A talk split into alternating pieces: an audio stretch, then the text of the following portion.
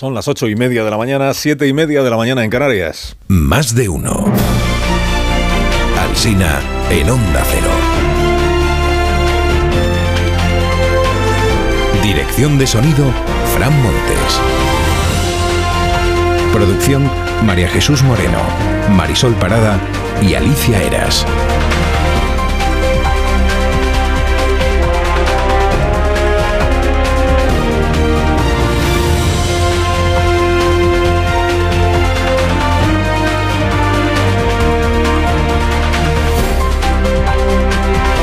Las 6 de la mañana, estaremos hasta las 12 y 20 minutos. Esto es más de uno, emisión en cadena en Onda Cero. A partir de las 12 y 20, más de uno en emisión local, acompañándoles y contándoles pues cómo está empezando el día. En política a veces hay fuego amigo y a veces hay chorreo amigo. Hoy el diario ABC regaña a Feijó a toda vela en su portada. Título.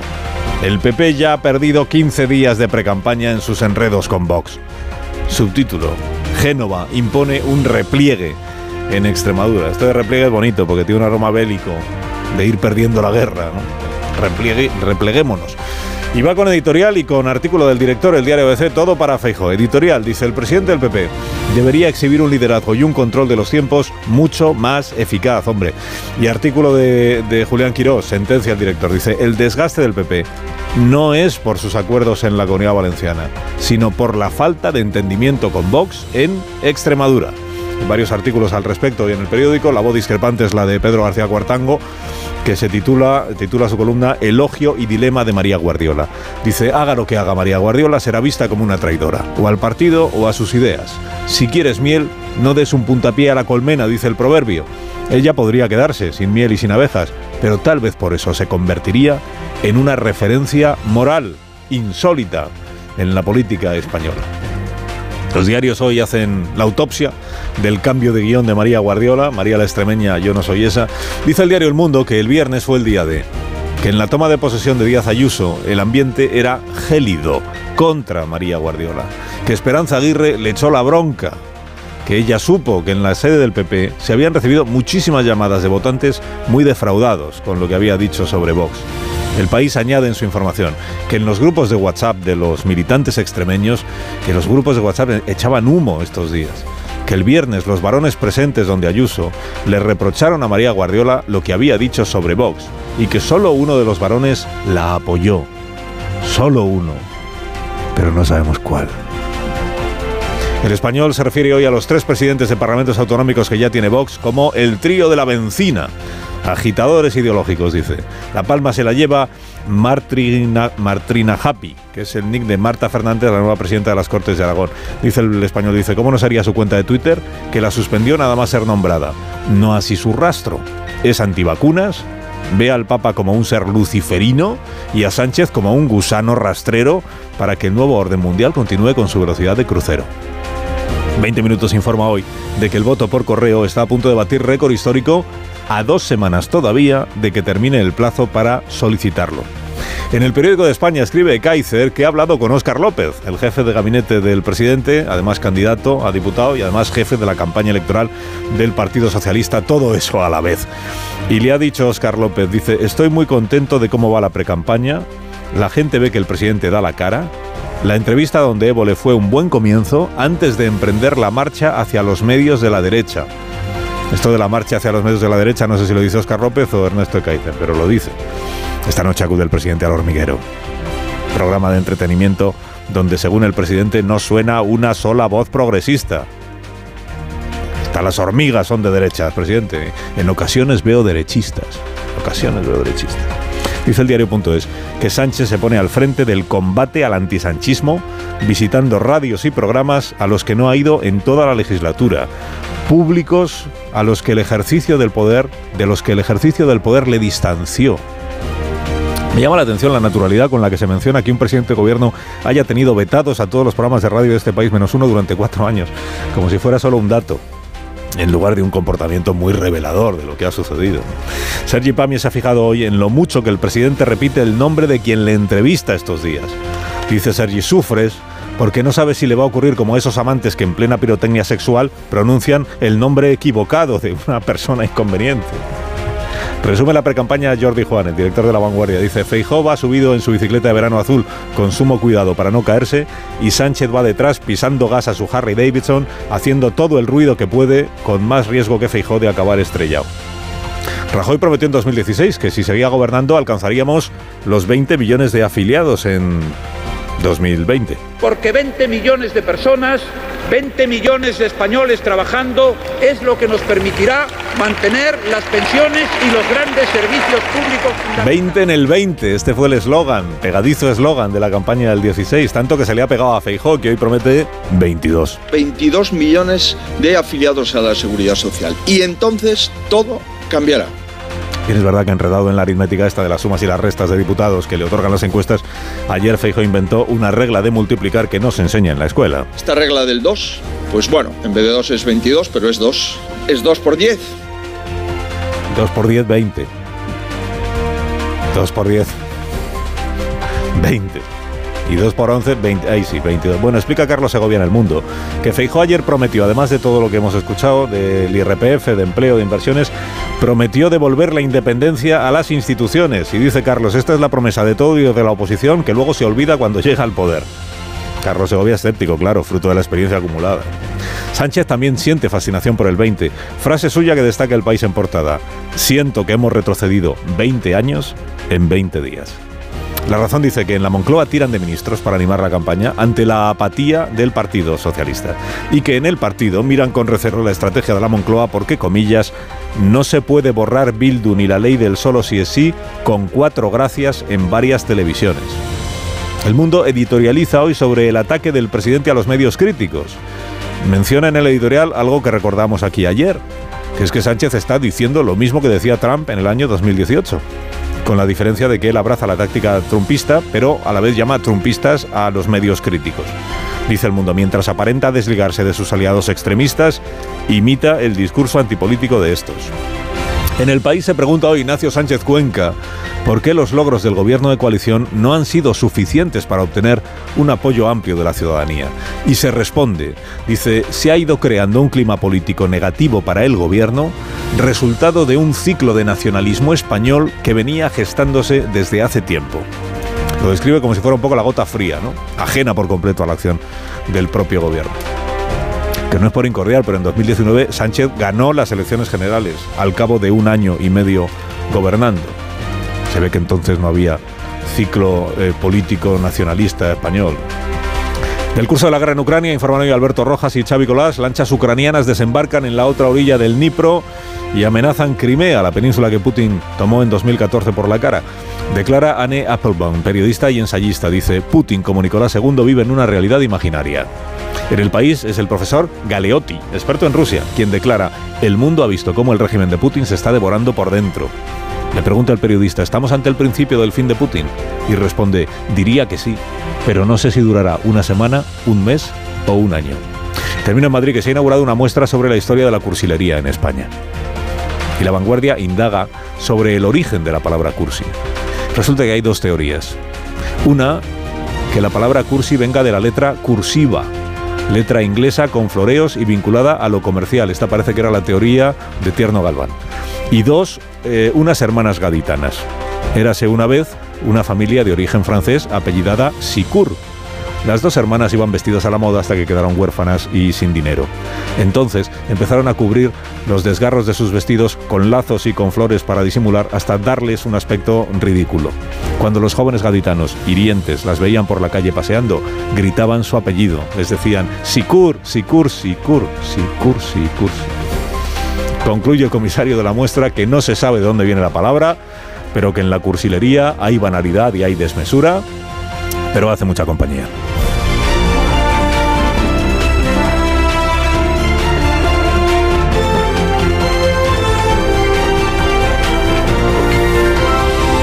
Con Carlos Alsina en Onda Cero, somos más de uno.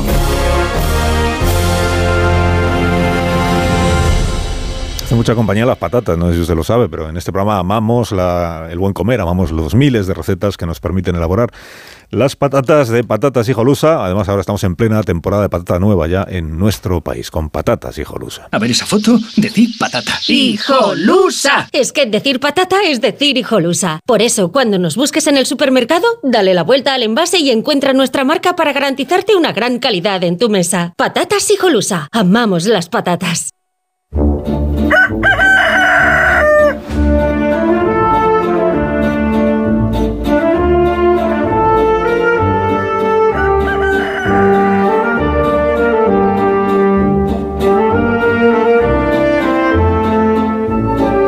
Está el gallo La Torre, como cada mañana a esta misma hora. Buenos días, Rafa. Buenos días, Carlos Alsina. Putin es ante todo un nacionalista. Y los nacionalistas tienen una especie de superpoder, que es conseguir que sus profecías se hagan realidad, aunque sean mentira.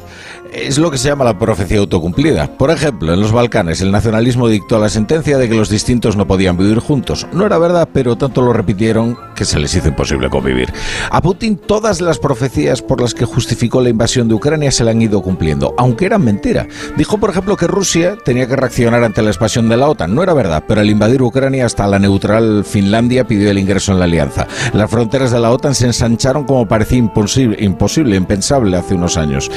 Putin tenía otra profecía. Decía que el nazismo pujante en Ucrania pondría a la nación rusa en trance existencial. Y hete aquí que eso era una fantasía especialmente idiota. Hace solo un año y medio, pero Putin ha conseguido que una columna de soldados wagnerianos se aproximara a solo unos kilómetros de Moscú. Putin tuvo que huir del Kremlin y esos tres días desaparecido le pesarán siempre en su autoridad, porque alguien que sustenta su poder en el miedo no puede transmitir pavor bajo ninguna circunstancia. De ahí que se diga y se diga bien que su poder se resquebra. Concluye la torre, concluye. Eh, concluyo que hoy poco se sabe de lo que realmente está ocurriendo con Wagner y solo hay una certeza que sigue y es que sigue vigente el poder del nacionalismo por convertir en reales sus fantasmas. Hoy Rusia tiene todo lo que decía temer antes de invadir Ucrania. Te deseamos un día estupendo, Rafa. Bien, sabes que lo decimos de corazón y con sinceridad. Sí, y te escuchamos a las. Desconfiado. Te escuchamos a las 7 de la tarde en la brújula. Gracias por madrugar eh, con nosotros. Es mi trabajo. Sí, que lo es. Bueno, aquí están los contertulios de este programa en esta jornada de hoy, dispuestos a ofrecerle a usted todas las claves que necesita para entender el mundo que nos rodea. Buenos días, Antonio Casado. ¿Qué hay? Buenos días. Buenos días, buenos días, José Antonio Vera. Buenos días. Buenos días, Marta García Ayer. Buenos días. John Muller, buenos días. Hola, buenos días. Y Amon Rubén, buenos días también para ti. Carlos Alsina, Carlos. Muy bien, entonces os ha gustado más la teoría de las hermanas gaditanas como origen de la palabra cursi que la otra, ¿no? Absolutamente. Cursi, cursi, cursi, cursi. Sí, en plenitud la cursilería, eh, también hay que ¿El decirlo, que eh. dice, perdón? Que está en la plenitud la cursilería. Sobre Hoy, todo el columnismo español. Es el columnismo más cursi y el reducto donde la cursilería se aprecia mucho más. ¿Es autocrítica esto? No, no, Ah, me doy por aludido, pero significó lo que leo mucho, sí. mm. He buscado imágenes de la exposición que mencionabas y hay cosas realmente maravillosamente Cursi, horrendas. cosas muy cursi, pero, claro. pero extraordinariamente horribles. Con, con mucho mal gusto, que hay que esforzarse. Pero cursi. Muchísimo.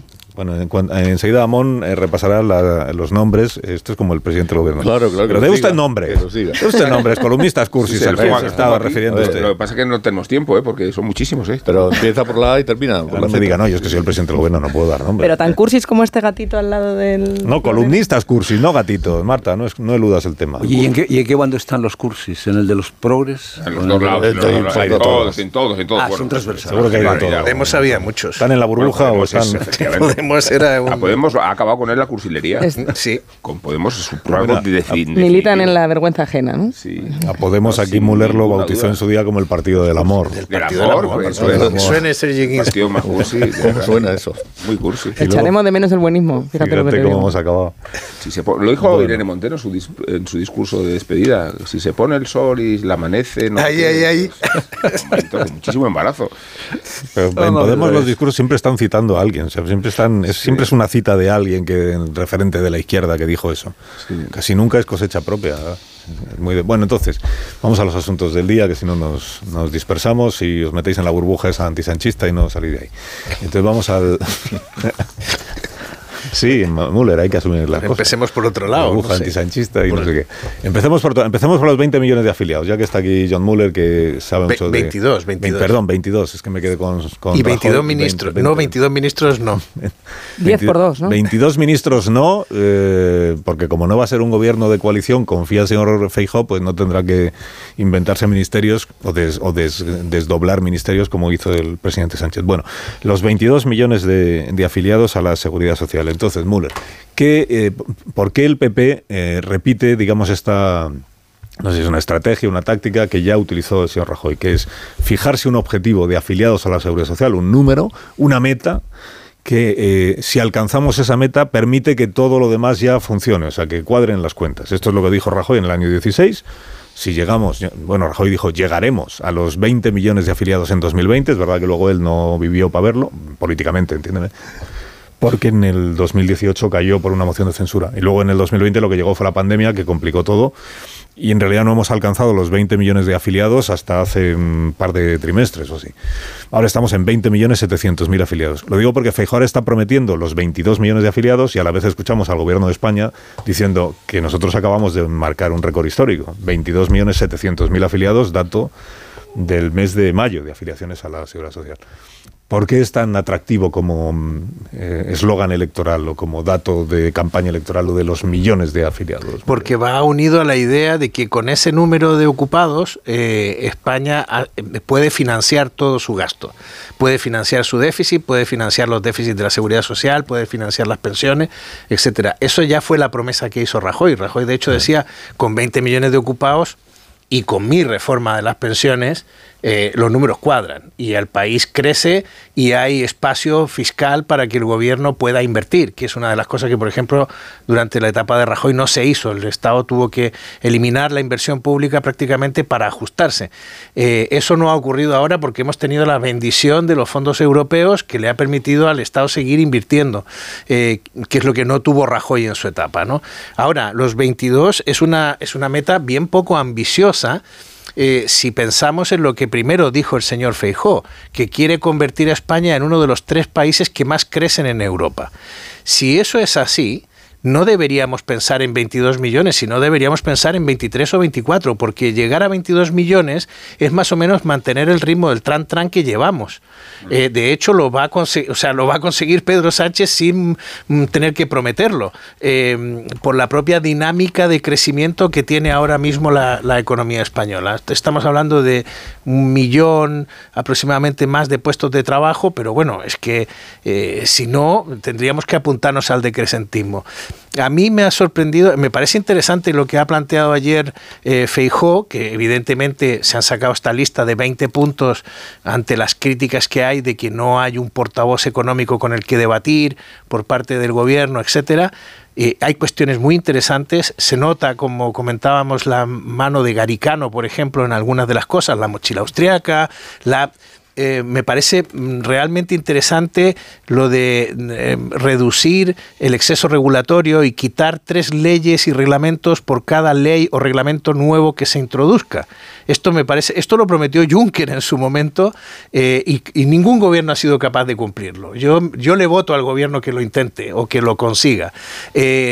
Mm, y luego, pero luego hay cosas que son muy, muy conservadoras dentro de este modelo. O sea, creo que si quiere conseguir que España sea uno de los tres países que más crece en la Unión Europea, hay que ser mucho más ambicioso y poner más carne en el asador y, atacarlo todo, ¿no? Porque en principio eh, me parece que es como un recurso demagógico centrarse únicamente en la cuestión del empleo, ¿no? Me gustaría que fuera como tú dices, eh, John, de que, eh, los 22 millones de, empleados, de afiliados a la seguridad social, significara que teníamos una buena plataforma para resolver otro tipo de problemas. Yo no estoy tan seguro. A mí cuando se habla de la recuperación de la economía y del estado de la situación de la economía, me, viene enseguida a la cabeza la fórmula, la ecuación de Sánchez que dice como una moto sobre bases sólidas. Bueno, como una moto no sé, no sé si, si irá a la economía española, pero desde luego las bases no son, no son nada sólidas. Quiero decir que se olvidan los problemas de verdad estructurales de la economía española, como por ejemplo la pendiente reforma fiscal, como por ejemplo la deuda pública, como por ejemplo el déficit público, que no hace más que, que, eh, acumularse. Y, y, de esto, pues no se habla, o sea, todo se centra en la cuestión eh, crecimiento-empleo, el empleo desde luego la parte más social y por lo tanto es la donde eh, eh, menos resiste la tentación de la, de, la, de la demagogia, pero las bases desde luego no son nada, nada, nada sólidas. Es muy barato, es, no cuesta nada, es decir, las promesas son, son gratis, y 22, bueno, pues y por qué no 23 y por qué no 24, ¿no? Sí, yo, yo, creo que el planteamiento de los 22, que es eh, lógicamente muy ajustado y dices, bueno, si realmente estamos eh, más o menos en esas cifras, ¿cómo es posible que plantee algo, eh, algo parecido? El perfil de Feijóo es un perfil de, de ir siempre a, a, aquello que se considera que puede ser alcanzable y práctico. Y si dice 23 y no llega, pues entonces te lo van a recordar, ¿no? Eso como a Felipe González en su día, aquello de los 800.000 empleos, etcétera. Entonces, 800 o 1000. Es que Eso en el fútbol decíamos amarrategui.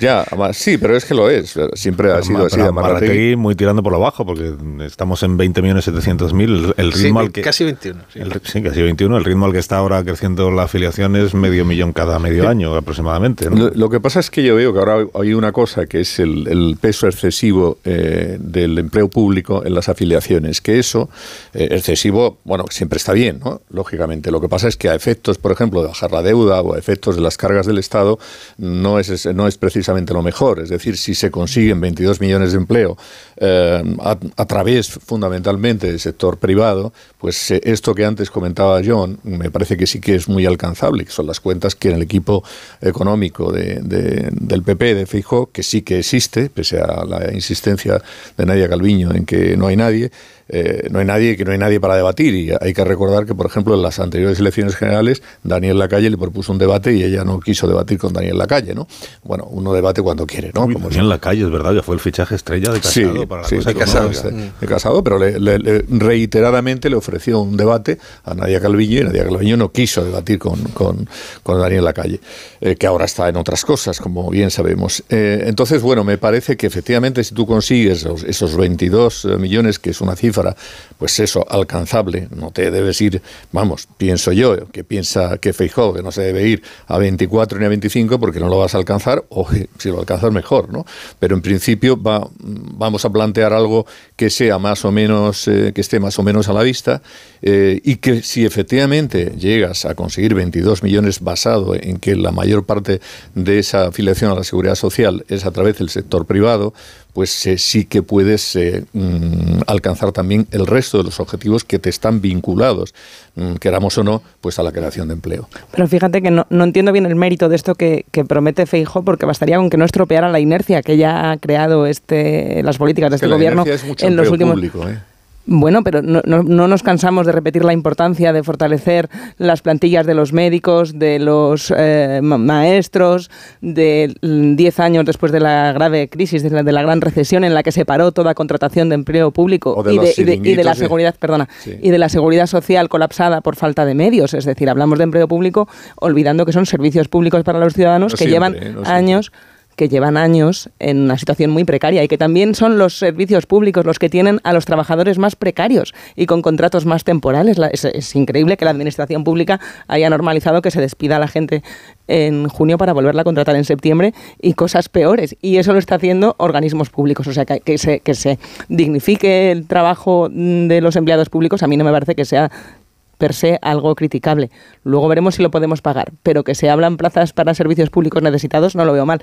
Y también me sorprende eh, la insistencia de Feijó en hablar de la economía española como economía estancada. Por lo menos ha introducido ahora el detalle de decir en los últimos cinco años para que salgan las cifras, pero, pero bueno, se le puede criticar a la economía española muchas cosas que van mal. Estabais comentando alguna de ellas también tenemos un problema enorme con la inflación y con la subida de los Pero tipos de el interés. Per cápita está estancado desde hace 15 años.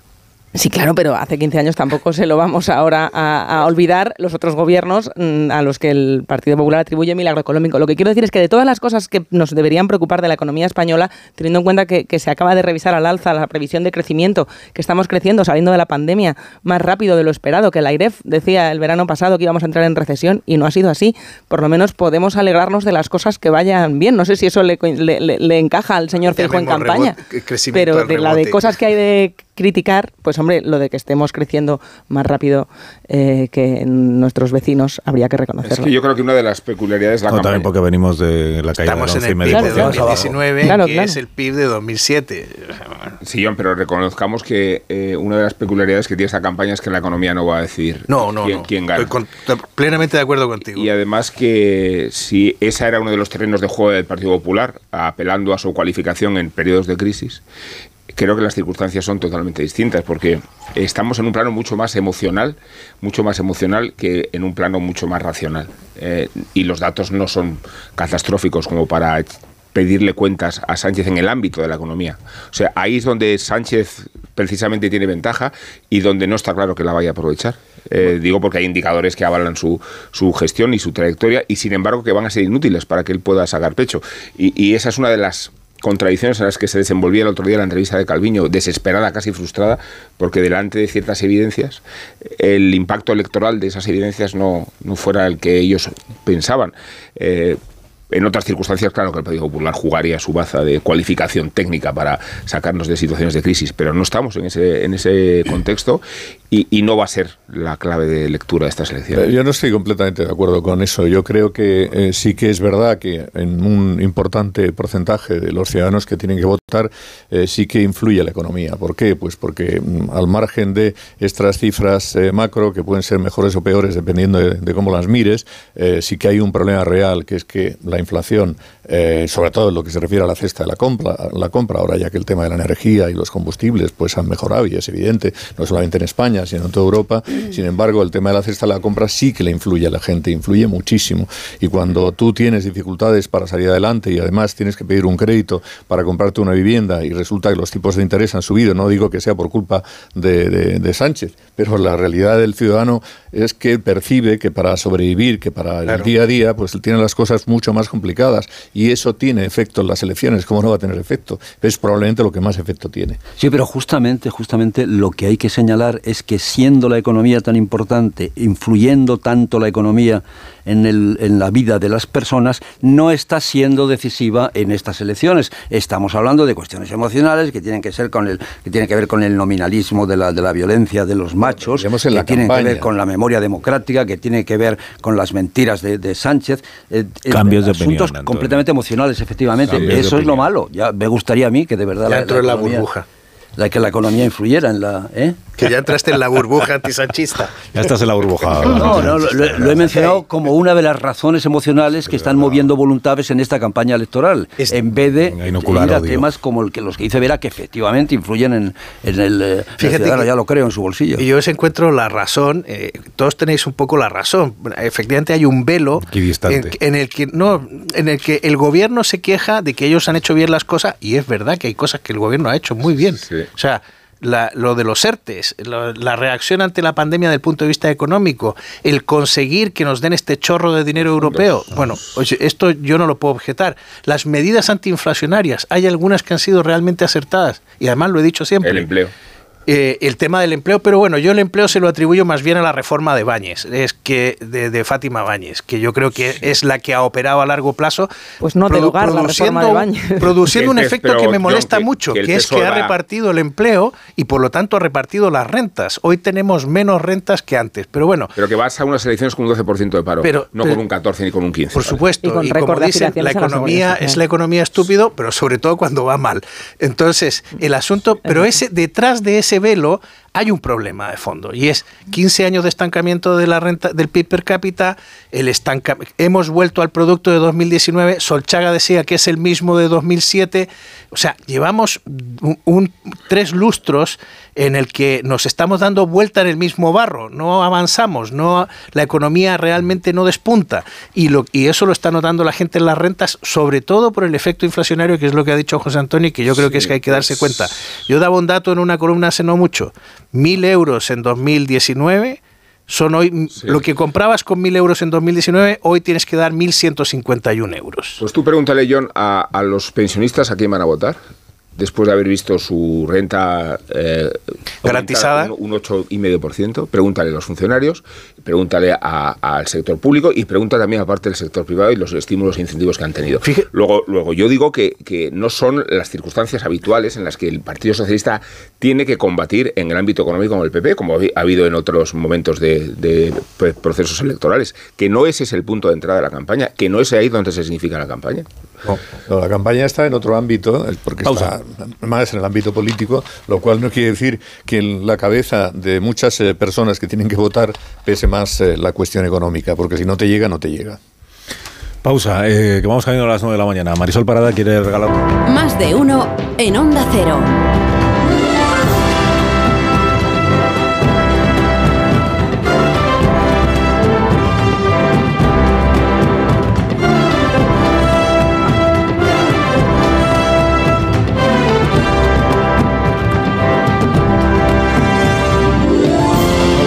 Cinco minutos de la mañana de este martes, son las 8 y 5 minutos en las Islas Canarias. Estamos en tertulia hoy con John Muller, José Antonio Vera, Antonio Casado, Marta García Ayer y Rubén Amón. Y antes de que me contéis cómo estáis viendo lo del tema pactos, pactos y, y despactos entre el PP y Vox, en la Comunidad Valenciana, en Baleares, en Aragón, donde cuenta hoy, por cierto, el Heraldo que Vox parece que en Aragón sí se abre a la posibilidad de investir a Jorge Azcón sin tener consejerías en el gobierno aragonés, teniendo puestos en el gobierno de Aragón, en la Diputación General, pero no eh, puestos de primer nivel. Pues lo que aquí el otro día hablábamos con Mazón en la Buena Valenciana, direcciones generales, ¿no? Direcciones generales, o sea, tener cargo, cargos mm, de intermedios, intermedios, y no necesariamente consejeros. Es una manera de decir eh, gobierno en coalición con Vox, pero menos, porque como no tengo ministros de Vox, pues entonces, como diría Sánchez con Bildu, no tengo ministros de Bildu, pues es que no gobierno con Bildu. No tengo consejeros de Vox, pues es que no gobierno en coalición con Vox, aunque luego les dé las direcciones generales. Parece que esto sí se abre camino, según la información del Heraldo esta mañana, en eh, la comunidad aragonesa. Y en la región de Murcia, ¿qué? Os estaréis preguntando. Pues para eso he convocado yo a Fernando López Miras, que es el presidente en funciones de la región de Murcia y candidato a ser investido de nuevo para seguir gobernando otros cuatro años y ganador de las últimas elecciones autonómicas con gran diferencia además sobre los eh, demás partidos. Señor López Miras, buenos días. Hola, buenos días, ¿qué buenos tal? días, ¿qué tal? ¿Cómo está? Bueno, eh, ¿cómo, ¿cómo va lo suyo? ¿Tiene amarrada ya la investidura o no? Pues eh, lo que sabemos es que hoy la presidenta del Parlamento Autonómico inicia esa ronda de contactos con los distintos eh, grupos políticos y el que más apoyo tiene para ir a esa investidura, en principio, soy yo. Y esto es precisamente lo que vamos diciendo durante estos días, que, que no hay un gobierno alternativo posible, ¿no? Y ahí radica la diferencia entre el resultado de la región de Murcia y de otras comunidades autónomas. La alternativa posible en esta ronda de contactos sería un acuerdo entre PSOE, Podemos y Vox entiendo que eso no se va a dar. Pues la única alternativa es un gobierno legítimo, el de quien ha ganado las elecciones con el 43% de los votos. Pero ha convencido usted de eso ya a Vox. El argumento está bien, pero hace falta que se lo compre la otra parte, ¿no? Bueno, no será porque no lo estamos diciendo y porque no lo estamos intentando, ¿no? Yo, yo creo que es lo razonable. Es lo razonable, es lo proporcional y de hecho creo que es lo que se ha dado en la práctica totalidad de las situaciones que durante la democracia se han dado con este resultado, ¿no? Yo, creo que habría que rebuscar mucho para ver algunas elecciones en las que un partido obtuviera el 43% de los votos y que se bloquease ese gobierno o no se le permitiese gobernar en una legítima minoría, pero con pactos, por supuesto, parlamentarios. ¿Y, y contempla usted la posibilidad de perder la primera investidura? O sea, que, que Vox, digamos, no se, no se avenga, no se abra a apoyarle a usted exigiendo entrar en el gobierno en la primera investidura y que luego más adelante pues pueda cambiar de opinión. O sea, que sea Vox en este caso el que juegue con el calendario de poder decir que no en la primera, pero luego decir que sí más adelante, ¿o no contempla esta posibilidad? Bueno, al final el problema de esto es que no se juega con el calendario, se juega con la región de Murcia y tener a la región de Murcia más tiempo paralizada, bloqueada en funciones creo que, que no es bueno para nadie. Yo, yo sinceramente no creo que Vox haya venido a la política para votar junto con Podemos y con PSOE que no a la investidura de un gobierno del Partido Popular que tiene como digo, el 43% de los votos y casi el 50% de los diputados regionales. Y además votar que no, junto con PSOE y Podemos, a un partido que le está teniendo la mano para llegar a acuerdos parlamentarios, para llegar a acuerdos razonables y proporcionales al resultado que se han obtenido en esas elecciones. pero como además Vox está muy enfadado con, ustedes porque no tiene ni siquiera puesto en la mesa de la Cámara del, cuando se constituyó el Parlamento, el señor Antelo creo que es el que... ¿Usted negocia directamente con Antelo o alguien en nombre de usted, con el de Vox? Yo hablé directamente con, con Vox y con el señor Antelo, con el que tengo una relación personal muy buena, por supuesto, y, y hacia los que siento, no solo al señor Antero, al resto de sus dirigentes y de votantes, el mayor de los respetos, ¿no? Lo que pasa que, que, fue una negociación de máximos, ¿no? En el que eh, lo que se exigía era pues un status quo similar al de otras comunidades autónomas, cuando el resultado en la región de Murcia era muy diferente. Similar al, de la, de la comunidad valenciana, me está diciendo. Sí, sí, sí. Y, y de hecho esto se vio, ¿no? Por ejemplo, fíjese que, que la diferencia quizás eh, más evidente, que es con Extremadura, mm. pues como allí no había una mayoría, no hubo un acuerdo y el Parlamento de Extremadura está en manos del Partido Socialista. Aquí en la región de Murcia, Vox no quiso apoyarnos, eh, cada partido se votó a sí mismo, el Partido Popular, Vox y el Partido Socialista, y el Partido Popular obtuvo la mayoría de la mesa de la Asamblea Regional, precisamente porque es eh, la mayoría que nos habían dado los ciudadanos de la región de Murcia con su voto. Mm.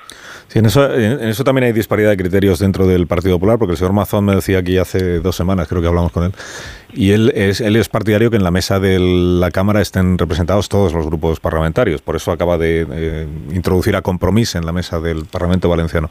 Pero claro, este, supongo que Vox en sus conversaciones con ustedes está utilizando precisamente el argumento de la Comunidad Valenciana, porque usted me dice, en Murcia solo hay un gobierno posible salvo que se repitan las elecciones, que es el gobierno del Partido Popular, porque los demás no, no pueden sumar.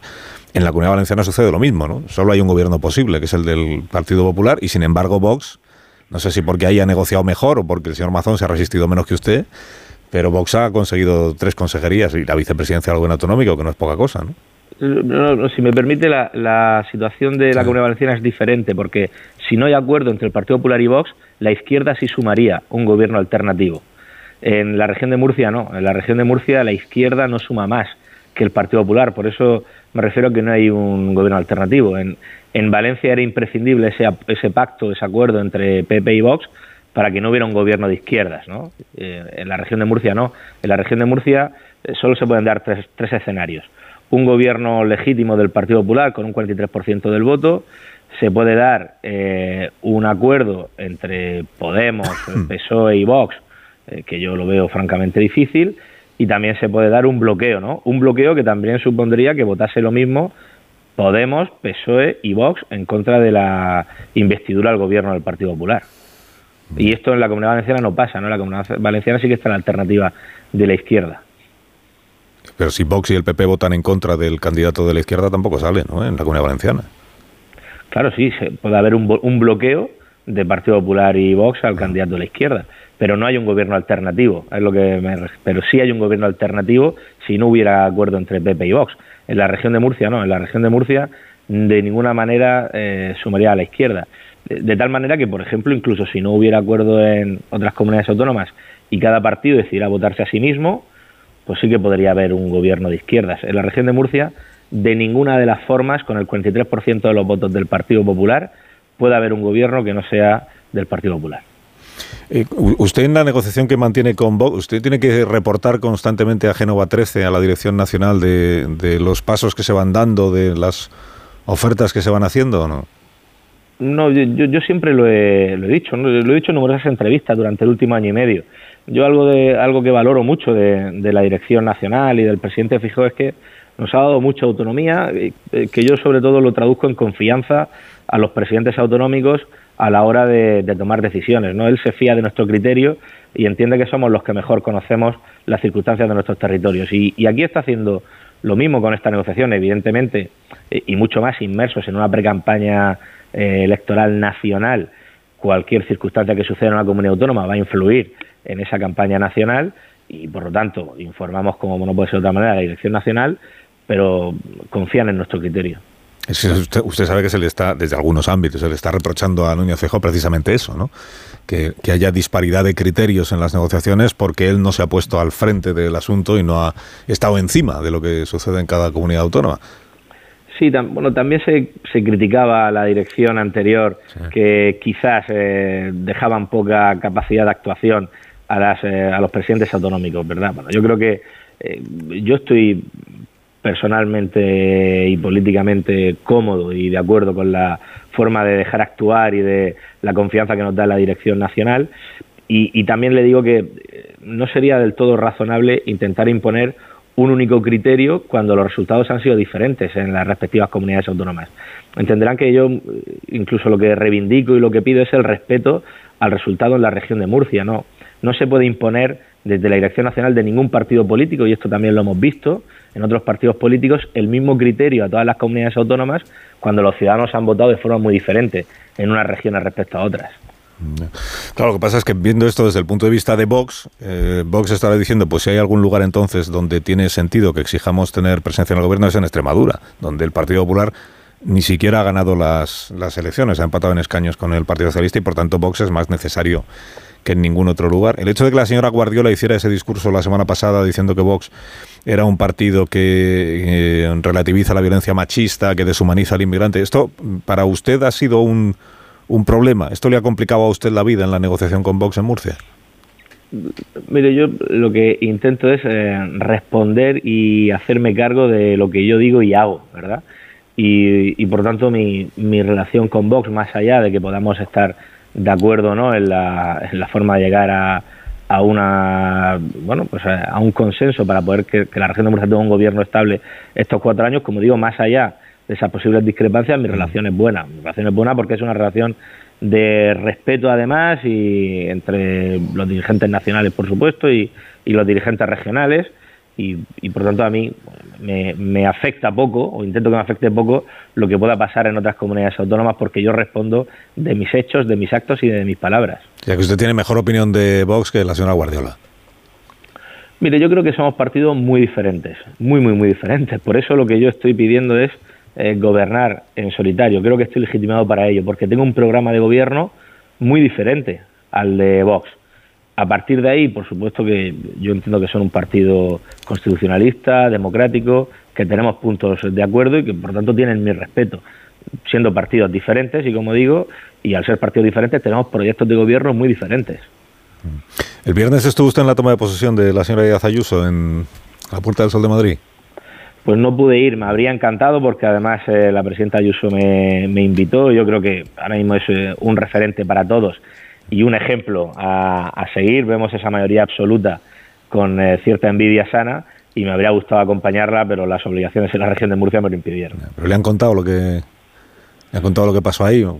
No, no me, han, no me han contado. Yo no soy especialmente preguntador en, estas cuestiones. No, digo, igual, igual tenían ustedes un grupo de WhatsApp de varones regionales del PP, donde el, grupo igual se llama así, varones. Y estoy especulando, ¿eh? No, y, habíamos sacado a alguien del grupo de WhatsApp. no, no, no se ha dado, no se ha dado las circunstancias. No existe, no existe ese grupo. Tenemos grupos de WhatsApp donde, donde hablamos de temas de comunicación y de cuestiones eh, organizativas, en el que no solo estamos los presidentes autonómicos, pero de este tema no, no, ha salido en, en el grupo. No, es que hay alguna crónica hoy en, algún, en el mundo, en el país, creo que he leído esta mañana, eh, que dice que como coincidieron mm, bastantes varones del Partido Popular en la toma de posesión de Díaz Ayuso, que entre ellos eh, tuvieron, digamos, una no diría una reunión, pero sí que estuvieron ahí en un corro charlando sobre lo que había pasado en Extremadura y que le afearon o le o afearon, le reprocharon a María Guardiola, María Guardiola que hubiera sido tan dura con Vox, teniendo en cuenta que estaban en marcha negociaciones con ese partido en otras comunidades autónomas y que igual eso tiene algo que ver con esta carta de ayer de la señora Guardiola, digamos, modificando como poco el discurso que venían manteniendo. Sí, yo, bueno, yo también he leído esas crónicas. No he preguntado si el grado de, de veracidad, yo supongo que cuando un periodista lo escribe es porque tiene información sobrada y contrastada. Le parecen creíbles, ¿no? Pero a mí no me ha llegado, como digo, esa, esa información. Y también es cierto que eh, como digo, que tenemos que entender las circunstancias de, cada territorio, ¿verdad? Y, estoy convencido que las circunstancias de Extremadura son muy diferentes a las de cualquier otra comunidad autónoma y, bueno, creo que, que cada persona tiene también sus motivaciones a la hora de tomar una decisión, que deben ser respetables, y pues en sus aciertos o sus eh, desaciertos pues va también su responsabilidad. Venimos comentando estos días eh, que la diferencia de la señora Guardiola con los otros candidatos del PP en las otras comunidades es que ella sí ha manifestado expresamente antes y durante la campaña electoral su decisión o su compromiso de no gobernar con Vox. Sí llegar a un pacto programático como el que usted está ofreciendo a Vox en Murcia, ¿no? pero sí ha expresado, o ha dado su palabra, si lo queremos decir en esos términos, ha dado su palabra de que ella nunca presidirá un gobierno en el que esté Vox, a diferencia de los demás dirigentes que, digamos, han hecho un discurso menos eh, comprometido. Eh, manifestando, como usted, su deseo de gobernar en solitario, pero sin llegar a decir bajo ningún concepto gobernaré con, con Vox. Claro, aquí el debate es qué pesa más, el compromiso adquirido ante los electores o la estrategia del partido o del deseo de cambio político que en este momento pues pues parece que los votantes puedan estar demandando. ¿no? ¿Usted, ¿Usted cómo lo ve? Esto casi ya es una pregunta de comentarista más que de... Bueno, eh, yo creo que esto es lo que tiene que ponderar un político y en función de las decisiones que tome y como lo valore la ciudadanía, pues será un buen político, un gran político o un peor político. Y tiene que ponderar la palabra que le dio a sus ciudadanos, que creo que es muy importante, también lo que los ciudadanos han expresado en las urnas eh, durante el día de las elecciones e intentar priorizar, bueno, pues lo que cada uno entienda que, que, mm, los ciudadanos eh, van a valorar y también que es mejor para su tierra, ¿no? Entonces, claro, yo, en fin, sería también una opinión, como digo, de comentarista desde fuera y muy alejado de, Extremadura, ¿verdad? Y, yo creo que sería demasiado imprudente que yo pudiera hacer alguna valoración más allá, ¿no? Yo también le digo que yo conozco eh, perfectamente a María Guardiola, eh, es una buena compañera y yo estoy convencido, porque siempre es así, que ella quiere lo mejor, lo mejor para Extremadura y para su tierra. Señor López Miras, gracias por haberme atendido esta mañana. Le deseo que tenga buen día. Muchísimas gracias a ustedes también y muy buen día. Y ya veremos cómo acaba este, este asunto de la investidura o no investidura. Cuídese. Gracias. Presidente de la, de la región de Murcia, eh, empieza hoy las, los contactos, bueno, lo que es la liturgia del eh, presidencia del Parlamento, se reúne con los grupos, propondrá a López Miras, que es el único candidato que tiene posibilidades de ser investido, y luego ya veremos si para entonces eh, Vox ha comprometido su apoyo a la investidura, pues saldrá investido. Si no, pues fracasará en la primera y luego ya veremos si hay, si hay más. Bueno, a ver, con tertulios de este programa, ¿estáis deseando Míos. opinar sobre esta... Hombre, está claro que está claro que Vox está utilizando está utilizando a Murcia como moneda de cambio para una estrategia que tiene a escala nacional. Es una estrategia muy eh, muy centralizada en Madrid. Ni un eh, dirigente de Vox regional da el menor paso da el menor paso sin consultar con Madrid a diferencia de lo que ocurre con Feijó, él, ha hecho el elogio de esa autonomía, esa libertad que concede, esa libertad de movimiento, de, la capacidad de maniobra que le concede a los varones, y toda la entrevista ha girado en torno a ese asunto. Somos diferentes, hay diversidad, cada, eh, cada eh, comunidad es una situación y todo eso está dirigido a vos, pero no lo ha llegado a decir, claro, no le conviene, no le conviene molestar a vos, pero en realidad todo es, un reproche a, Vox de que eh, esté pensando en lo que ocurre en Extremadura o en Valencia o en, cualquier otro sitio para proyectarlo eh, para negociar con ello, digamos, eh, para presionar en este caso, con, amenazando, sugiriendo que puede haber repetición de elecciones en, Murcia. Pero no sé por qué no lo dice, vamos, sí sé por qué no lo, sí sé por qué lo dice, claro, eh, evidentemente quiere llevarse bien en estos momentos con Vox, pero en el fondo esa es la cuestión, es decir, la centralización de las decisiones tan brutal que hay en, en Vox respecto a la posición de su propio partido, que tiene razón, es verdad que incluso le ha costado, le está costando algún disgusto. Es verdad que, que Feijó da esa autonomía eh, y nos podíamos tomar la molestia de las declaraciones, de, revisar las declaraciones que hizo Feijó eh, hace mm, unos días, hace pues una semana más o menos, donde respaldó a Guardiola con toda claridad Y, en nombre precisamente de esa capacidad de maniobra que tienen los, los dirigentes regionales del, del, PP, que él le concede. Lo que pasa es que se le ha venido encima todo el partido, empezando por el partido, por el Partido Popular de Extremadura. No es un gesto de autoridad inesperado que ha habido de, Génova, ha dicho ni hablar, hay que, esto hay que pararlo como sea, porque lo, lo importante es eh, que no gobiernen los socialistas. No, ese movimiento ha empezado dentro del propio tejido organizativo del PP de Extremadura. Evidentemente eh, pues eh, le viene bien a, a Feijó, pero coste que no es Feijó, que no fue Feijó el que dijo de ninguna manera, de ninguna manera, eh, hay que entenderse con vos, de, como sea. No, no, no. de, de, todas maneras, o sea, esto que dice López Miras en el sentido de que cada autonomía o cada territorio es diferente, es que en el caso de Murcia es completamente cierto. Es decir, si hay algún lugar donde Mm, razonablemente vos mm, debería simplemente apoyar el gobierno del, del PP, en este caso de López Mira, sin eh, exigir que entrara en ese gobierno, me parece que el, más justificado, sin duda, es eh, Murcia. y, y, a lo mejor eh, eso finalmente se produce, que sería por parte de Vox, que parece que ha entrado también en una dinámica en lo que se refiere a los gestos y también a las expresiones, por lo menos por, por la declaración que ayer hizo Abascal, pues eh, digamos de eh, una mayor moderación. ¿no? claro, mm, lo otro es diferente, pues no se puede comparar Extremadura con Murcia. Es que, claro, Extremadura, el partido más votado ha sido no el que ha ganado las elecciones, como acostumbra decir Vara, porque si ganas las elecciones gobiernas. El más votado ha sido el PSOE, eh, aunque está igualado de escaños con el Partido Popular. Y bueno, pues eh, ahí es, es una circunstancia completamente diferente. Y me parece que el reproche que, que se hace más desde, desde el interior, y es verdad esto que tú comentas, Antonio, desde que no es que sea una cosa de Feijóo, que seguramente también, pero que internamente dentro del partido surge de una forma, digamos que espontánea, y en la toma de posesión de Ayuso, por parte probablemente de la propia Ayuso, por parte de Esperanza Aguirre, por parte de otros, en el sentido de que no se trata de lo que dijo, sino más bien de cómo lo dijo. Es decir, se trata de una cuestión de formas. Eh, eh, si tú, fundamentalmente, porque si tú necesitas eh, llegar a un acuerdo y negociar, otra cosa es que no te interese negociar con vos. Vale, pues como no me interesa, por tanto yo digo lo que quiero, no negocio y fuera. Ahora, si desde el primer momento, como ella dijo, iban a llegar a un acuerdo porque estaba dispuesta a negociar con vos, pues se supone que el ámbito de las formas es importante y algunos entienden dentro del partido que el manejo de las formas por parte de la mm, responsable, por la mm, principal dirigente del PP en Extremadura, pues no ha sido lo más lucido y que esto, pues en una negociación también hay que es importante, hay que controlarlo. ¿Por qué? Pues porque no te vas a sentar en una mesa con alguien, no digo que te insulte, pero sí que te está mm, diciendo cosas que en principio no son las más estimatorias Ahora, ¿no quieres negociar? Pues entonces renuncia al gobierno de Extremadura, lo dices con claridad a tus votantes y por tanto yo voy a elecciones porque en ningún caso voy a gobernar con estos que son no sé cuántos, lo otro, fascistas, etcétera, etcétera. Ahora, fascistas no dijo. Bueno, pero dijo lo que dijo. Habló, pero inequívocamente sobre lo que es Vox. Es que cuando ponemos a un espejo a Vox parece que nos inquieta lo que vemos.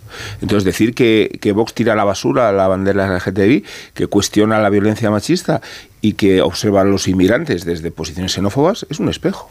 Y tiene que ver con los principios y los conceptos que uno creía que estaban amparando una posición política con la que sintonizaba, por cierto, Génova, hasta que dejó de sintonizar. A, mí lo alarmante me parece es que en lugar de haber sido una expectativa, María Guardiola se ha convertido en un problema y en un sujeto de purga. Creíamos que después del pacto atropellado con Valencia, Extremadura representaba otra forma de concebir los pactos con Vox y ha sido todo lo contrario. Aquí se ha impuesto la vía valenciana y se ha impuesto con la quiescencia de Génova 13 si es que gobierna, porque cada vez que escuchamos un varón aquí da la impresión de que la idea de la autonomía está por encima de los principios rectores que deben conducir un partido. Que esto no son estrategias regionales ni regionalistas. ¿Qué pensamos de Vox? ¿Cómo nos relacionamos con Vox? Y, desde esa perspectiva, ¿qué dice el jefe de filas? Porque el jefe de filas, como, como se contradice a sí mismo, y se ha contradicho, eh, eh, lo, ha comentado el propio Casado. Eh, primero apoyando a, María Guardia y después desmintiendo su propia posición. Eh, yo quiero saber ¿quién, manda en el Partido Popular, cómo nos relacionamos con Vox desde la óptica del Partido Popular y, después si son principios o no principios los que se manejan. A, mí, esta idea arbitraria de según los votos o, no, según los porcentajes o no, me, produce solo desconcierto. Y ojalá hubiera sido el camino emprendido el de, Guardiola, pero si va a ser así, bueno, que se quite la careta y diga, nuestro partido es Vox y, es nuestro aliado hasta las generales, ¿vale? Yo, quiero saberlo, yo quiero saberlo. Yo entiendo que en una negociación, eh, y ha habido muchas negociaciones políticas a lo largo de la historia, ¿no? en, todo el mundo, y pero por supuesto en España, eh, mm, a veces llegan a esa negociación, eh, no sé, partidos o dirigentes que tienen unos principios que son completamente distantes. Recordemos, por ejemplo, la negociación sobre la Constitución. Y ahí estaba Alianza Popular y estaba el Partido Comunista. Y sin embargo llegan acuerdos. Vale, ¿cómo se consiguen los acuerdos? Bueno, ya sé que tú tienes una serie de planteamientos que yo no comparto, porque no son los míos. Y estoy en contra de ellos, y lo digo con claridad. Ahora, si queremos llegar a un acuerdo, probablemente hay otras cosas en las que sí nos podemos entender. Por ejemplo, en economía, por ejemplo, pues no sé, en, cuestiones territoriales, en agricultura, puede haber otros asuntos en los que nos podemos entender. Aportamos aquello en lo que no nos entendemos porque estamos en discrepancia clara y el Partido Popular, y lo ha dicho el portavoz... Mira el acuerdo de Valencia, por favor. El acuerdo de Valencia primero se firma y luego se desarrolla a partir de cinco puntos que son grotescos. Luego había una urgencia bueno, hubo eh, una urgencia y no había una negociación. A mí lo que me alarma es que aquí la posición de fuerza en que en Valencia había una urgencia, Rubén. No, eh, claro, tenían que sacar a un tío para meterlo en las listas. Eh, pero ese era un problema que tenía una de las partes que negociaba, ¿no? Era, una urgencia y no y no pequeña, ¿eh? John. Lo que tú quieras, pero con ese maltratador ellos no iban a pactar. Entonces, bueno, con ese maltratador, perdón, con esa persona condenada esa condena, sí. no iban a pactar. Con maltratador. lo dice la sentencia. el psicológico. Claro, el, asunto es que no iban a pactar, entonces eso le imprimía una, una velocidad a esa negociación distinta. No sé, yo veo que en el PP manda Feijó y ah, que lo que sí y lo que respecto a cuál, es su criterio, yo te pregunto cuál es el criterio. Su criterio es, que en las regiones acuerdan los eh, los PP regionales hacen los acuerdos. Luego lo manda Feijó, ¿no? Claro, es decir, pero manda, pero mandan los varones. Lo que no puedes decir es eh, es que Feijó no manda porque no impone bueno, si es que su política es precisamente descentralizar la toma de decisiones. Le he escuchado decir, en función del porcentaje de votos, se negocia o no se negocia. Así es. Y no es verdad porque hemos visto ah, resultados del partido de, Vox mejores en otros lugares donde se negocia la baja. Aquí lo sorprendente es que esté mandando Vox con una autoridad, con una facilidad y con un entreguismo que, que contradices incluso sus posiciones de fuerza. es que yo creo que hay una entrega, una entrega, pues que se diga Fíjate que no lo veo. ¿eh? Bueno, no, no, lo ves, pues mira, esto, de Aragón, de contentarse con unas direcciones generales, tal, bueno, no, sé. Pero es curioso que haya generado, por lo que dicen los of the record, que eh, no están saliendo mucho a dar la cara para explicarnos qué piensa cada uno. Em, bueno, los que salen luego se desdicen, o sea que es aún más confuso. Eh, lo que sabemos es que en según qué territorios hacen algo distinto y priman las proporciones teóricamente, aunque en la práctica, como dice Rubén, no es así, y los principios están ausentes. Porque una cosa es que en cada territorio se actúe según la fuerza que haya sacado Vox o no. pero lo que no, lo, que no es, es mejor en política no tener alma. Pero no queda claro, eh, entonces, por qué cambian también las proporciones. digamos, ¿no? ¿Por qué cambian también los principios según las comunidades autónomas? Y llama la atención que haya molestado más internamente lo de María Guardiola en Extremadura, que lo que está al margen de la cuestión de lo que ella haya dicho de Vox y dejado de decir, es poniendo eh, fuerza en la posición negociadora del Partido Popular, diciendo no me voy a plegar a las cosas que pide el partido minoritario, porque es minoritario, y que el otro varón, el que cedió en menos de dos horas, no haya generado ese malestar interno. Y esto que comentabas, Vera, me recordaba mucho al, al sanchismo que tanto se critica en el Partido Popular, la idea de, oye, yo puedo pactar con Bildu, pero para las cuestiones programáticas que me unen, para todo lo que me separa, no tiene por qué ser un problema. Somos muy diferentes, pero vamos a hablar para sacar adelante eh, todas estas políticas que consideramos buenas para el conjunto del país. es el mismo argumento. De, hecho, de hecho, es, de hecho es lo que han hecho en algunos casos, efectivamente. Lo que pasa es que y, bien que, se ha criticado por ello. Lo que pasa es que no, pero es que Bildu es un partido diferente, porque es un, es un partido que le refiero al argumento, Vera, al de decir, oye, nos separan muchas cosas, pero vamos a centrarnos en lo que nos une tampoco hay que hacer comparaciones porque, oye, los que estaban detrás de Bildu mataban a la gente. Y están en las listas. eh, y estaban en las listas metidos. Entonces, ¿No hemos quedado que el maltratador ya había no, no, cumplido no, su no. condena? Pero un asesino terrorista no, no es lo un que maltratador psicológico. Vamos a, centrarnos en los que argumentos a que nos parecen válidos y los que no, para que- según qué. que lo que para no ti es lo hacer. mismo un maltratador psicológico que un señor que mata 20 niños en un autobús, pues oye, A ver, no creo haber dicho eso, Vera, pero si No, para pero ti es no. Lo mismo una persona que no no es respeta lo los mismo. derechos individuales que una que sí los respeta y que entiende que hay diferentes modelos de familia y otra que no los entiende, Yo, pues, yo, pues yo entonces creo, una pausa. yo creo- yo creo que, mira, este, el señor Sánchez dijo no una, sino 20 veces, porque lo dijo él, no pactaré, no pactaré, no, no gobernaré, como intenta decir ahora, y le dijo aquí al Sina en la entrevista, no, no pactaré con Bildu, y pactó todo lo que quiso y más. Cambio y Bildu posición. es un partido diferente. Pausa. Así me gusta. La pausa. La pausa y ahora, y ahora seguimos y que no se me olvide, eh, porque mm, percibo que siempre que estamos abordando este tema del PP y Vox, todo el debate gira sobre el coste que tiene para el PP o pactar o no pactar con Vox. Sí, coste que tiene para el PP. Y, y nunca eh, nos planteamos si para Vox todo esto no tiene ningún coste. O sea, para Vox Claro que exigir tiene. determinadas cosas Claro que luego que hacen tiene. imposible que haya un gobierno de coalición no le pasa factura. Claro que tiene. Si, si, por ejemplo, se, Porque no se habla. de centro. Que si no se- hablamos si se jamás chafa de- lo de Extremadura, seguro que el que va a salir perdiendo en las urnas Estoy- es, es- estoy es casi Vox. sí. Absolutamente seguro. Pues en el, Pues sí, PP, en lo el. PP lo debían de dudar, porque si no tendrían que haber apoyado más la postura de... Es pu- no, De pero lo que pasa es que puede ser que el rival sea y entonces pierde los dos. Pero no Es hablo que de una repetición de las elecciones tiene- en Extremadura, hablo de las elecciones generales. Generales. Sí, bueno, pero es que está Estamos diciendo todo. al PP le está perjudicando, según unos le está perjudicando el pacto con Vox en la Comunidad Valenciana, según otros le está perjudicando el no pacto con Vox en Extremadura. Y a Vox, Vox no paga ningún precio por eh, el precio que pone a sus eh, coaliciones de gobierno o pactos de gobierno para investir a Ya verás, de esto de derechas. los directores generales de Aragón va a dar mucha- curioso, ¿no parece curioso? mucho juego. Eh, una pausa. Lo de los directores generales de la Diputación Hombre, de Aragón. claro. Bueno, que es una información del, del Heraldo que yo me creo, pero que, que todavía no está materializada. O sea, todavía no se ha consumado Vox. que eso sea así. El 18% de los votos en Murcia, el pausa. 8% en Extremadura. Y ahora continuamos.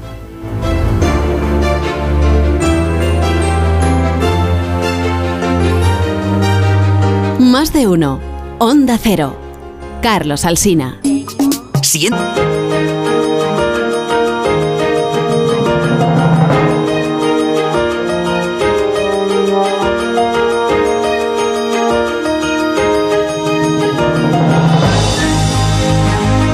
¿Dónde nos habíamos quedado? Quedan 19 minutos para que sean las Uy, mucho todavía. 10 de la mañana.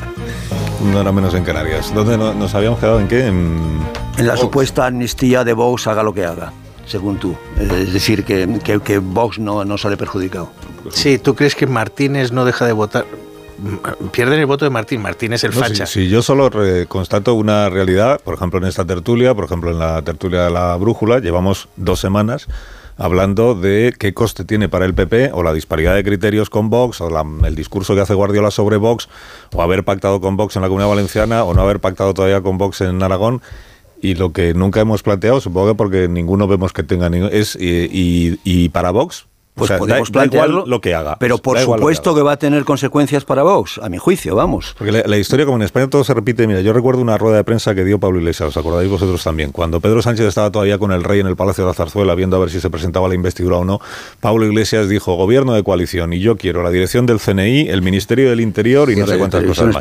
Y la reacción inmediata de lo- la mayoría de los comentaristas fue, vamos a ver, este, a, este, a este individuo, a este ciudadano, Pablo Iglesias solo le interesa el poder, o sea, solo le interesan los sillones. Él ya tiene claro qué ministerios quiere, antes incluso de hablar de qué quiere hacer con España, de qué, cuál es el proyecto progresista. Eso mismo dijo también Sánchez, lo que, lo pasa es que luego cambió de opinión, como en tantas cosas. Llegaron las siguientes elecciones generales, porque fracasó aquella investidura y Podemos pasó de 70 diputados a 35, que creo que tiene ahora, ¿no?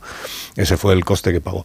¿Por qué? Porque se instaló la idea de que tenían más interés por los sillones y por el poder que por el proyecto y por el signo político del gobierno del país. Bueno, esto mismo lo estamos viendo ahora con Vox. Lo primero que exige son puestos, sillones, empezando por las presidencias de los parlamentos. ¿eh? Lo hemos visto en Baleares, lo hemos visto en Aragón.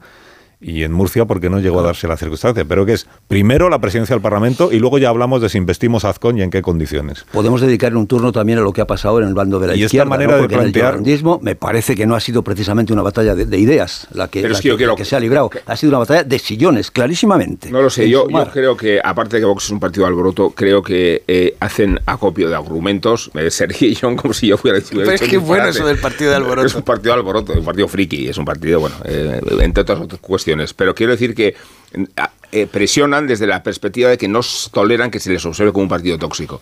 Y por tanto, como quieren ser un partido normalizado, eh, presionan con, con esos Eso argumentos. es un error de Vox. Bueno, pues será uno- un, un error de Vox, pero es la forma de trasladar que por qué van a ser apestados eh, y por qué no se les va a incluir ni en las instituciones ni los gobiernos. Y, y como tienen un margen de chantaje enorme, precisamente porque sin ellos no hay solución, son capaces de conducir negociaciones muy áridas y han elegido como negociador al más radical de todos. Luego no se podrá decir que el espíritu sea la conciliación y el ánimo. Eso es verdad, se mueven eh, por impulsos demagógicos, se mueven eh, por emociones, se mueven por titulares. Eso es verdad, esto te lo cuentan, los que están negociando estos días con ellos, te cuentan que cuando están sentados están con el móvil transmitiendo a, tra- transmitiendo a Madrid, como ellos dicen, para ver qué dice en, en Madrid.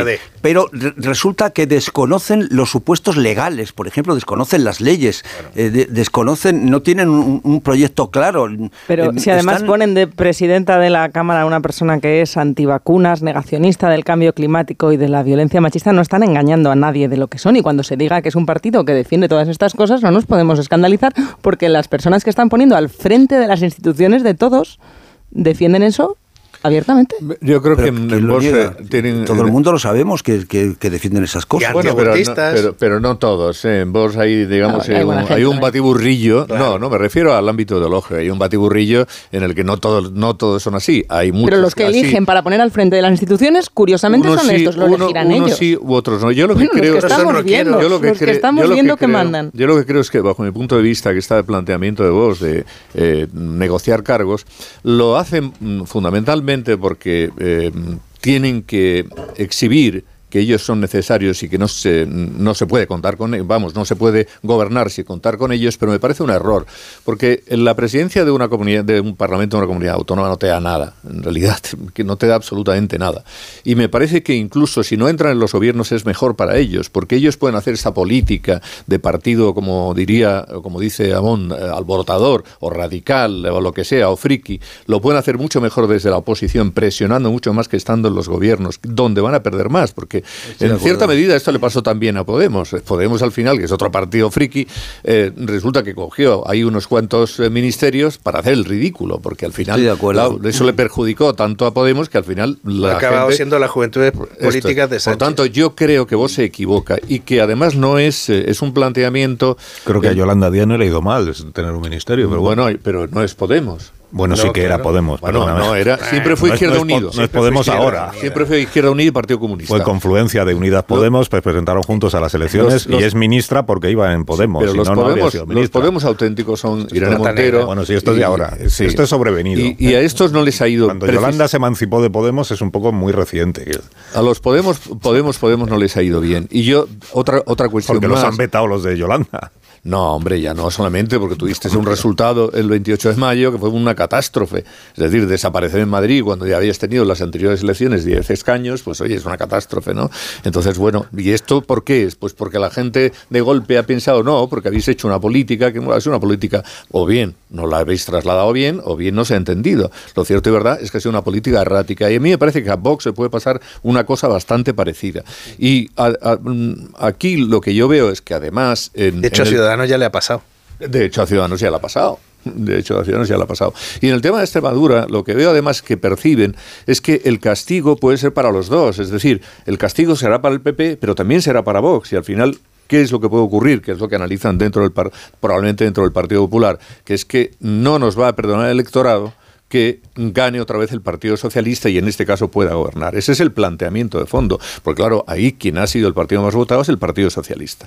Si no llegan a un acuerdo diciendo, pues este, estos temas en los que estamos confrontados los dejamos fuera, vamos a acercarnos en aquellos asuntos en los que sí podemos llegar a un acuerdo y vamos a no desaprovechar esa ocasión, que es lo que hizo Moreno Bonilla eh, eh, en Andalucía, en Andalucía y que le fue bien, al final le fue bien porque hizo una política muy moderada, razonable y al final tuvo mayoría absoluta como todos sabemos. Sin olvidar en ningún momento porque Vox no le exigió consejerías a Juanma Moreno. Bueno, sí, bueno, bueno sí, bueno, que sí, es la diferencia. En eso, si en eso estamos pero estaban en otra política. Esta es la diferencia. Si, si te apoya Vox en el Parlamento, pero no forma parte del gobierno, o si exige formar parte del gobierno. Ni, en, ni con Juanma Moreno en el año 18, ni con Isabel Díaz Ayuso en el año 19 exigió Vox formar parte del gobierno claro, autonómico. Pero era otra Apoyó política. desde fuera. La diferencia ahora es que exigen tener eh, poltrona, o sea, sillón. Desde Castilla o sea, León. cargo. Depende, ¿no? Porque en algunos sí. sitios se conforman con la cuestión programática, nada más. No, no, ¿Dónde? no, no en todos los sitios están Comunidades autónomas hasta ahora están exigiendo en todas entrar en los gobiernos. Otra cosa es cómo acabe, pero... Bueno,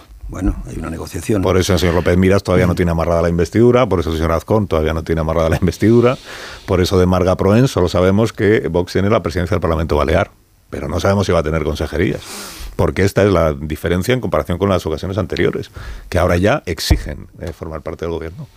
¿Por qué? Pues porque les gusta también el, el sillón, el poder, gestionar presupuesto. Y, bueno, eso va claro, a ser que se aburguesen. Como le gustaba Podemos, claro. Bueno. Y, y, claro. Te, Pero hasta el punto, como sugiere Vera, de que esa actitud eh, derive en un retorno al, del Partido Socialista a, los, a las eh, comunidades o a, los, a las plazas en las que estaba gobernando.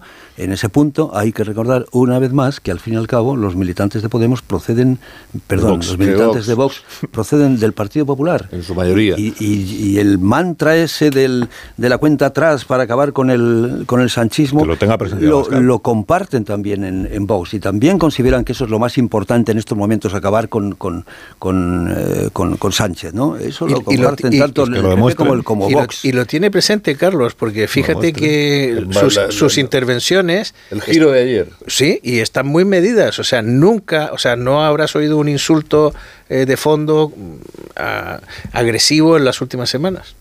Sí, yo creo que ahí el que llegó más duro. Bueno, he oído a Bascal decir de todo sobre Núñez Feijóo, pero no habrá sido en las últimas semanas, habrá sido en las penúltimas. Sobre María Guardiola, desde luego, no han escatimado. So- sobre María Guardiola creo que dijo que Pausa. era una línea roja, muy roja. Bueno, para, para Vox es rojo. Igual es, i- igual es apócrifo, no sé. Para Vox es rojo eh, defender que los inmigrantes no deben ser... Para Vox es rojo igual. estar en Ciudadanos. Un minuto ahora mismo, volvemos. Guardiola ha sido una falsa. Más de uno en Onda Cero. Siente el power con. ¿Qué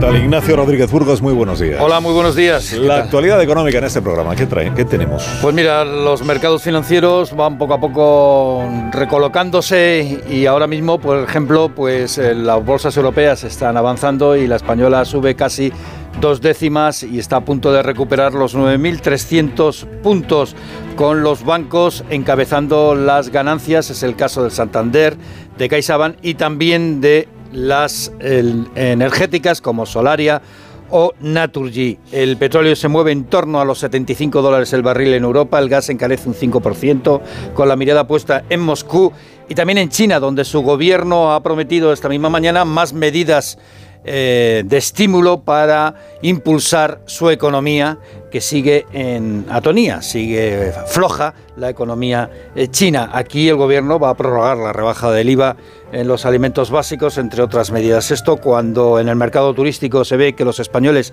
aumentaron sus viajes casi un 10% en el primer trimestre y sus gastos turísticos un 32% arriba. Y lo que sigue también increciendo es el gasto de las pensiones. La nómina de las pensiones contributivas ha aumentado en junio un 11%, casi el 11%, casi 12.000 millones de euros de nómina en el mes de junio para pagar las pensiones. Son 10 millones 40.000 pensiones las que se pagaron en el mes de junio. Que tengas buen día, Ignacio. Gracias.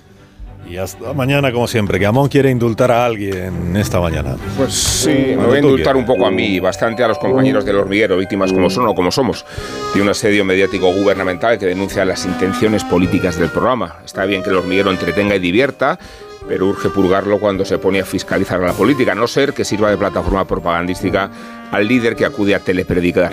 Impresiona la campaña de acoso y de señalamiento que han precipitado la Moncloa y los ministros radicales de Podemos y los aliados mediáticos. Se trata de etiquetar el hormiguero como un bastión derechista cuando no fascista y es entonces cuando tiene sentido preguntarse qué tiene de socialista el Partido Socialista y qué tiene de progresista Podemos, más todavía después de haberse autodestruido por el cesarismo de su líder y por la aniquilación del espíritu asambleario. Un Estado de Derecho, una democracia aseada se identifican en los poderes y los contrapoderes. La prensa forma parte de estos últimos y está obligada a observar el código deontológico y la ley, claro, pero también a vigilar los excesos de la política cuando no auditarla. Por eso no es insólito que la prensa o el hormiguero le haga una campaña al gobierno, sino que el gobierno le haga una campaña a la prensa o al hormiguero y que trate de exterminar las hormigas ajenas cuando son las termitas propias las que han podrido la Moncloa y los ministerios aledaños.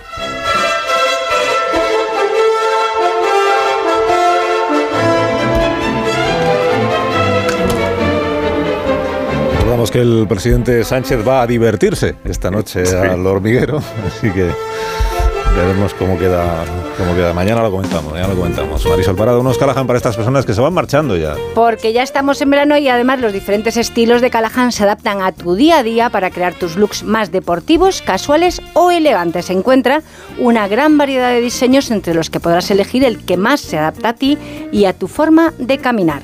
Disfruta caminando con Callahan Adaptation a la venta en las mejores zapaterías y en callahan.es. Tecnología, diseño y confort al mejor precio. Buen día, José Antonio Vera. Adiós, día. John Muller. Adiós, Adiós, Casado. querido. Hasta luego, no te metas en Adiós, líos. Marta. Adiós, Adiós, Rubén. adiós. Adiós.